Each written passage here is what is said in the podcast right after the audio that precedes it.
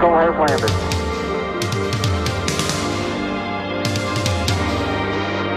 Schöner, größer.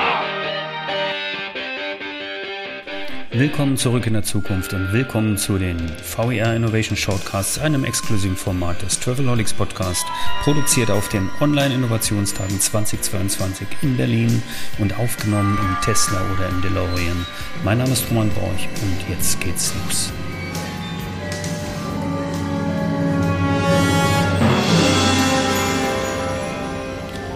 Im Shortcast vom Online-Innovationstagen des VER treffe ich im DeLorean Jan-Frederik Valentin von Enea Capital Partners, der gerade einen sehr, sehr coolen Vortrag gehalten hat in der Startup-Session zum Thema, worauf man eigentlich achten sollte, wenn man ein äh, Teambild, wie ein Team aufbaut als Startup, wie man unterwegs sein sollte.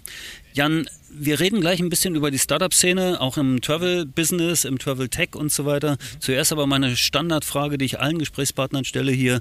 Ähm, was sind für dich die wichtigsten Baustellen, die die Touristikindustrie hat in puncto Innovation und Zukunft?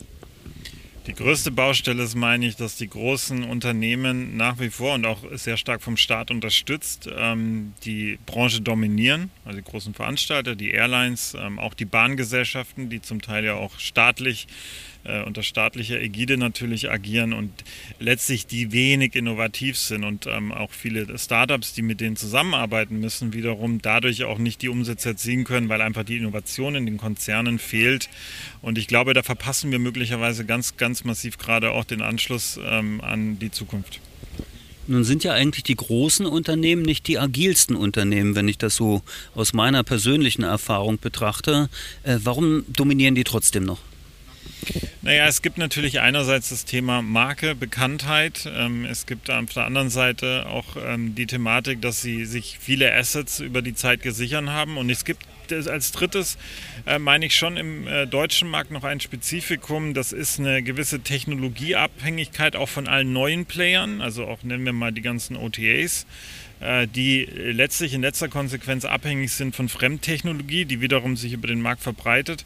Äh, das heißt, sie äh, greifen am Ende alle auf eine ähnliche Technologie zurück, was die Innovation auch dieser Unternehmen wiederum bremst und ähm, es ihnen nicht ermöglicht, wie beispielsweise jetzt einem Hopper in den USA oder vielleicht nennen wir auch On the Beach in Großbritannien, wirklich mal Geschäftsmodelle komplett zu drehen. Aber ich glaube auch, es wird passieren in den nächsten Jahren. Siehst du denn eigentlich irgendwo am Horizont oder schon ein Stück, äh, Stück näher dran Technologieunternehmen, gerade im Bereich Travel und, und Tourism, Hospitality von mir aus auch, die in der Lage sein könnten, die äh, etablierten Systeme, gerade was die technischen Plattformen angeht, abzulösen, zu ersetzen oder von mir aus einfach nur zu erneuern? Also ich glaube schon, dass wir im, im Bereich beispielsweise der Paketreisen uns gerade, äh, kennen wir eine Technologie, die kommen dann leider wiederum nicht aus Deutschland, sondern beispielsweise aus Israel, äh, beispielsweise aus den USA, die, glaube ich, diesen, diesen Quantensprung endlich mal sicherstellen, dass man eine, eine User Experience hat, wie man sie halt bei Amazon hat oder wie man sie bei Netflix meinetwegen hat. Und ich glaube, dass das passieren wird im Interesse des äh, Nutzers tatsächlich, dass man sich nicht mehr durch ewige Listen durchklickt tatsächlich. Ähm, die Befürchtung, die ich darüber hinaus habe, auch das Booking ähm, hier an Innovationskraft zulegt und dann auch eine Rolle spielen wird. Aus Deutschland sehe ich heute, wenn ich äh, so drüber nachdenke, wir haben gerade investiert in ein kleines Unternehmen aus Osnabrück namens Lambus. Da haben wir natürlich große Hoffnungen rein, dass die in der Reiseplanung tatsächlich auch disruptiv sein werden. Das ist aber noch zu be seen. Ich, wir sehen relativ wenig, würde ich insgesamt leider sagen. Du hast ja gesagt, du hast so dieses kleine Motto oder die große Frage, die du über das Thema stellst, äh, ist Disruption dead?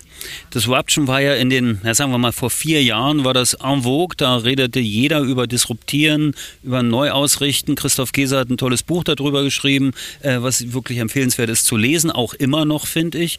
Äh, woran machst du eigentlich fest oder wo, wo, woraus äh, entsteht dieser Gedanke, dass das jetzt ein Trend ist, der sich dem Ende neigt?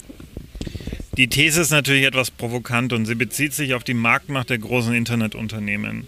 Ähm, die in letzter Konsequenz dazu führt, dass neue Disruptoren, natürlich disrumpiert ein, ein, ein Apple und ein Google insbesondere weiter in unser Leben und zwar täglich und das machen sie auch at Scale, weil sie die Datenpower haben, weil sie wahrscheinlich die künstliche Intelligenz äh, mitprägen werden in der Zukunft. Aber Startups, die wahr disruptiv sind, werden relativ schnell aufgekauft von diesen Unternehmen. Ähm, sie, ihnen werden die, äh, die Mitarbeiter und das starke Talent relativ schnell auch, auch weggenommen. Und insgesamt ist es natürlich so, dass aber dann, wenn man sich Disruption anguckt vor 20 Jahren an der Startphase des Internets, wo jede Idee erstmal äh, eine Möglichkeit war, auch an der Börse, ähm, dass es natürlich jetzt so ist, dass die, dass die äh, äh, ein Apple und ein Google, darf sagen wir mal, viel rationaler rangehen auch und manche Disruption nicht in ihrem Sinne ist, also sprich natürlich auch ihre entsprechende PNL verteidigen mit dem, was sie tun und darauf zielt alles und darauf, äh, darauf bezieht sich mein, mein Punkt, dass es für Startup-Gründer immer, immer schwieriger wird, tatsächlich disruptiv zu denken und das dann auch zum Ende zum Erfolg zu führen und Geld zu bekommen im Kapitalmarkt. Jetzt kommt natürlich gerade kurzfristig noch dazu oder wahrscheinlich mittelfristig, dass das Geld extrem knapp wird im Early Stage. Die Investoren gehen sehr stark auf, auf, auf Nicht-Risiko im Moment und ähm, es wird, werden sehr, sehr spannend und wahrscheinlich auch schwierige Jahre in der Travel-Startup-Szene in in den nächsten zwei Jahren. Vielleicht noch ein Punkt dazu. Wenn man sich andere Bereiche anguckt, wie zum Beispiel ähm, Medienunternehmen, ähm, dann sehen wir dort diese abfallende Kurve an der Zahl der Startups schon einige Jahre früher. Also anders gesagt, Bereiche, in die Google schon stärker reingegangen ist, in die, in die Apple, in die Amazon schon stärker reingegangen sind, die haben schon stärker hier auch einen Aderlass gesehen im Bereich Startup. Was würdest du denn jetzt einem Startup äh, oder einem jungen Gründer raten, der mit einer von mir aus Travel oder Travel Tech Idea unterwegs ist und gerade jetzt im sich verknappenden Kapitalmarkt orientiert? Äh, was, was wenn so ein, gibt es vielleicht so ein paar Tipps, die man ihm geben könnte, wo man sagt, mach's mal lieber so, weil wie es früher war, geht's nicht mehr? Also ich glaube schon, dass die, die, die Idee ähm, sollte eine, so, so, gerade im Bereich Travel haben wir so ein paar Bereiche, die, die immer noch sehr schlimm sind, wenn man reist. Ich nehme mal das Thema Mietwagenabholung, ich nehme das Thema äh, Zugfahren äh, oder eben beispielsweise das Thema einen Urlaub zu buchen im Sinne der User Experience. Immer vergleichbar mit Netflix oder mit, äh, mit, mit einem Einkauf bei Amazon. Und man sollte in der Lage sein, die, und es gibt heute die Technologiemöglichkeit, man sollte derjenige sein, der tatsächlich sagen kann, ich baue jetzt diesen Sektor ein Stück weit neu, dann kriege ich auch Investorengeld. Wir haben das gerade in Großbritannien, sehen wir das bei einem Startup, das den Zugverkehr tatsächlich revolutionär in, in Großbritannien. Da läuft dann das Geld natürlich hinterher. Die Idee darf nicht MeToo sein, diese, die, und die Umsetzung darf nicht MeToo sein, sondern man muss sagen, man, man kann dann eine, eine, eine, eine, eine gewisse Teil der Branche neu definieren. Dann hat man sehr große Chancen. Das gelingt natürlich aber nur sehr, sehr, sehr wenigen. Das ist auch klar. Und man sollte relativ nah an der Monetarisierung dran sein. Ich glaube, das ist ein Unterschied vielleicht zum vor ein paar Jahren. Ähm, jetzt ist es schon so, dass Investoren viel stärker wieder auf den ROI gucken werden. Das sieht man an allen Multiples an der Börse und das ist im Startup-Bereich auch so. Man sollte relativ schnell zeigen, dass man Geld verdienen kann und das ganz klar auch definieren.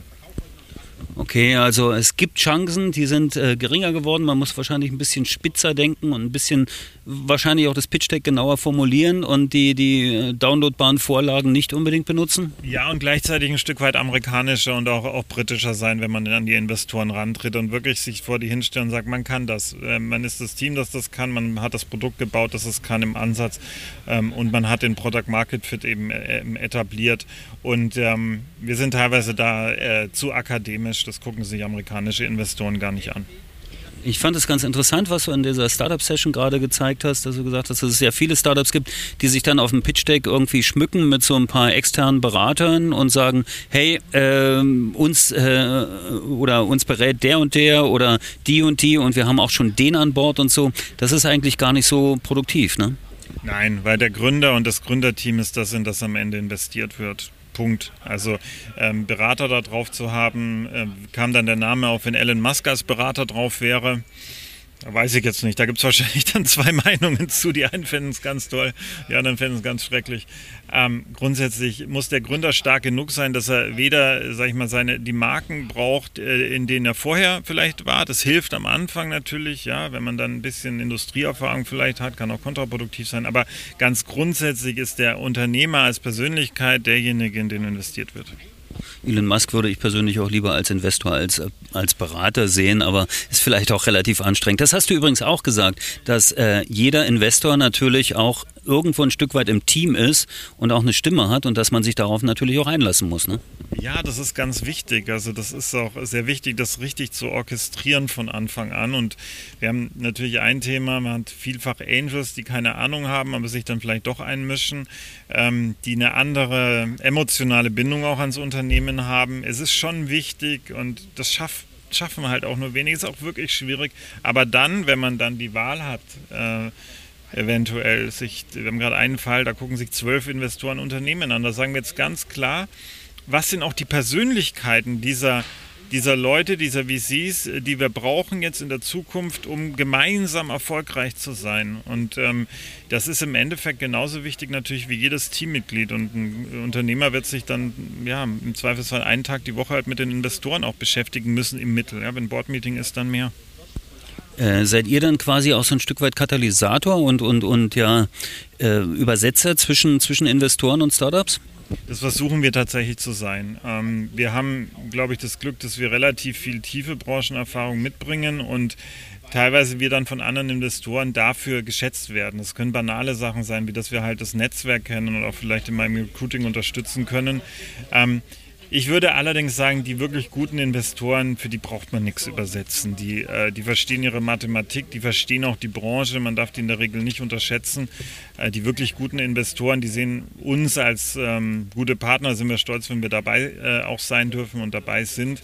Ähm, aber ich sage mal, dem braucht man jetzt nichts. Die verstehen das Business schon sehr gut. Wir können halt dann noch mal ein bisschen mehr unterstützen, so würde ich sagen. Okay, klasse. Wir werden jetzt deine Kontaktdaten gerne noch in die Shownotes schreiben, aber wahrscheinlich hast du auch so genug zu tun. Wir hatten zehn Minuten verabredet, die sind ein bisschen überzogen, aber das Thema ist super spannend. Äh, danke für diesen kurzen Shortcast im DeLorean und äh, alles Gute und auf Wiedersehen. Los, oder? Ich würde sagen, also jetzt 100, was waren es, 90 Meilen pro Stunde, oder? Und dann geht's los. in welches Land würdest du fahren? Oder in welches Jahr? Das ist spannend. Naja, ich würde noch mal ins Jahr 1989 fahren, glaube ich, und gucken, dass man die 90er Jahre so gestaltet, dass die 2020er vielleicht nicht so passieren. Perfektes Schlusswort. Danke, Jan Valentin.